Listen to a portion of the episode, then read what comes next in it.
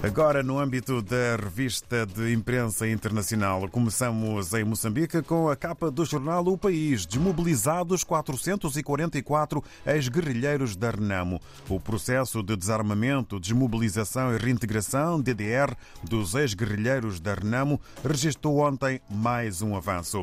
E há uma componente militar na fotografia que está eh, na capa do jornal O País. União Europeia equaciona aumentar cinco vezes apoio a Moçambique para combate ao terrorismo. O Bloco recomenda 15,3 milhões de dólares até 2024 para a missão de Comunidade de Desenvolvimento da África Austral que combate o terrorismo em Cabo Delgado. Assuntos que fazem manchete na capa do jornal moçambicano O País. Quanto ao jornal de Angola, na caminhada para as eleições, mais de mil observadores nacionais já estão credenciados pela pela Comissão Nacional de Eleições. Isto resulta no título com letras garrafais: Juízes e Corpo Diplomático visitam Centro de Escrutínio, com uh, destaque fotográfico. E sobre a campanha, João Lourenço orienta ato em Benguela, mensagem do candidato do MPLA aguardada com expectativa. Abordagem sobre as eleições, Adalberto Júnior, recebido pelo líder da Igreja Tacuísta. E sobre o candidato do PRS, Benedito Daniel, orienta hoje ato no SUMB.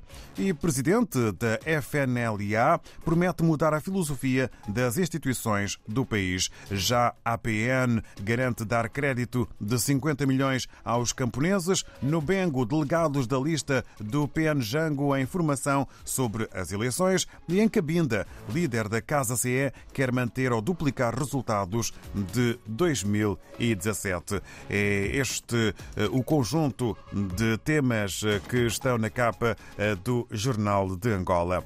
Vamos agora até Cabo Verde, ao encontro da nação. Eletra, resultados líquidos negativos quase que triplicaram.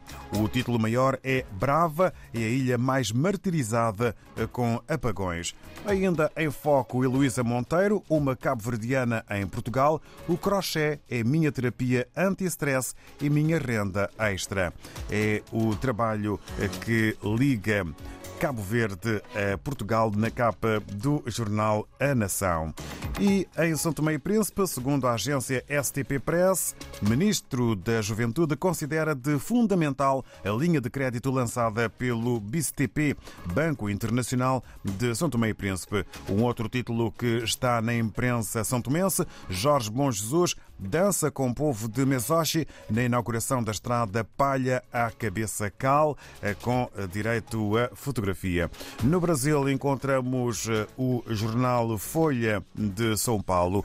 Governo amplia isenção de impostos para pastores. Em meio à campanha por voto evangélico, ato beneficia bónus e perdoa dívida. Este é o assunto que faz manchete na capa da Folha de São Paulo com maior dimensão. A fotografia maior vai para o Liceu Coração de Jesus. Aos 137, o Liceu Coração de Jesus diz que vai fechar devido à Cracolândia. Colégio no centro de São Paulo já teve mais de 3 mil alunos e hoje leciona a menos de 200 por falta de segurança. Destaque para a capa Folha de São Paulo, no Brasil. Regressando à África, tempo nesta manhã de quinta-feira para estarmos na Guiné-Bissau, na redação do Democrata e sabermos o que podemos ler com o Filomeno Sambu. Bom dia. Ora, viva muito bom dia, ouvintes da RDP África. Sejam bem-vindos a mais uma edição da revista de imprensa do jornal O Democrata da Guiné-Bissau.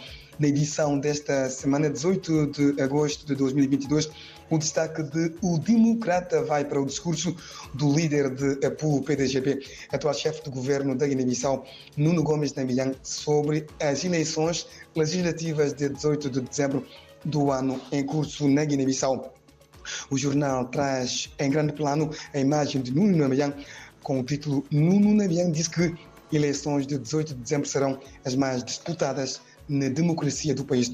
No interior, o jornal escreve: o presidente da Assembleia do Povo Unido, Partido Democrático da Guiné-Bissau, é por PDGB, Nuno Gomes Nabian, revelou na quarta-feira 17 de agosto que as eleições legislativas antecipadas de 18 de dezembro do ano em curso serão das mais disputadas na história da democracia guineense. Outras notícias em destaque no jornal são as críticas lançadas numa entrevista pelos escritores guineenses contra o Ministério do Turismo e Artesanato. A denúncia de perseguição política interna no país a ser feita por um grupo de quatro dirigentes e a declaração do embaixador da Nigéria para Guiné-Bissau e Cabo Verde no âmbito de missão militar de estabilização da CDAO para Guiné-Bissau. Sobre estes três destaques, o jornal escreve: sem apoio do governo, escritores guineenses acusam o Ministério do Turismo de entregar o setor em mãos alheias.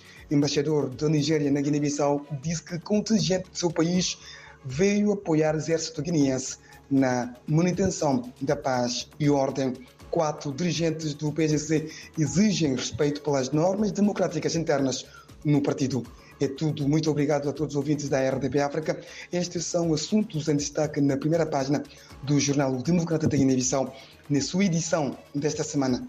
Boa jornada e até para a semana.